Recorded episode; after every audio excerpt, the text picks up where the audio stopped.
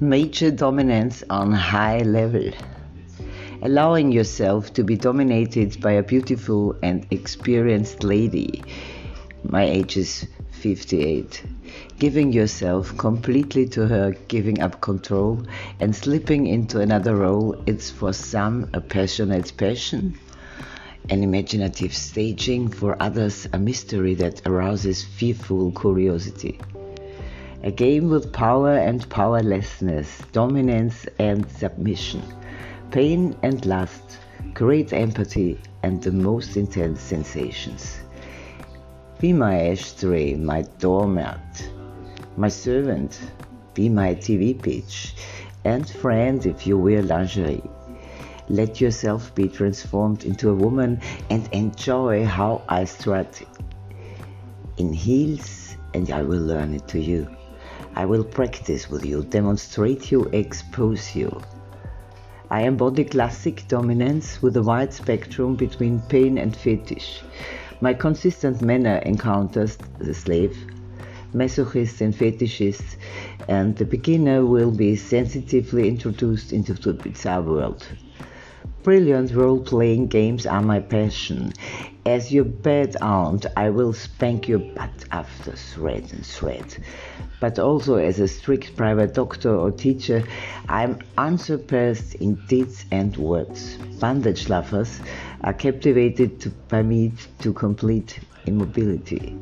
Do you want to be my hot TV girl? I will educate you, teach you the coquettish demeanor of a little bitch, and give you attainment skills in how to properly blow cooks, and so on. I offer long term sessions at a very favorable condition so that we really have time for can take your education.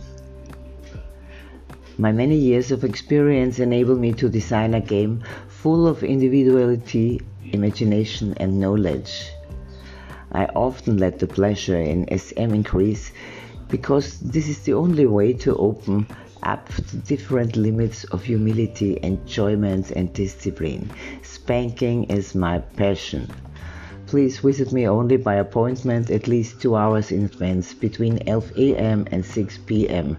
I speak English and I speak Italian.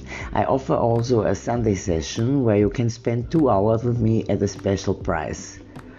Educational home and hotel visits are also possible.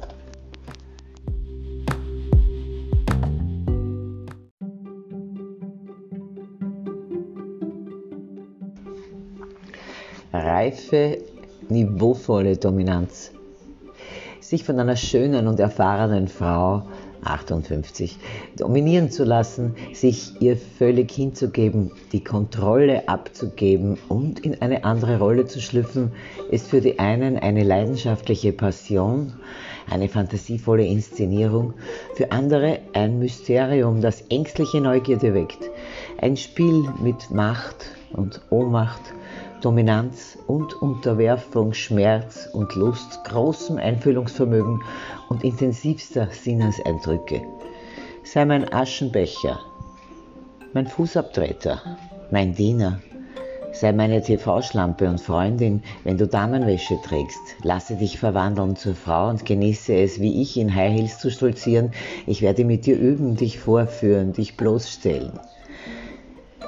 Ich verkörpere die klassische Dominanz mit breitem Spektrum zwischen Schmerz und Fetisch.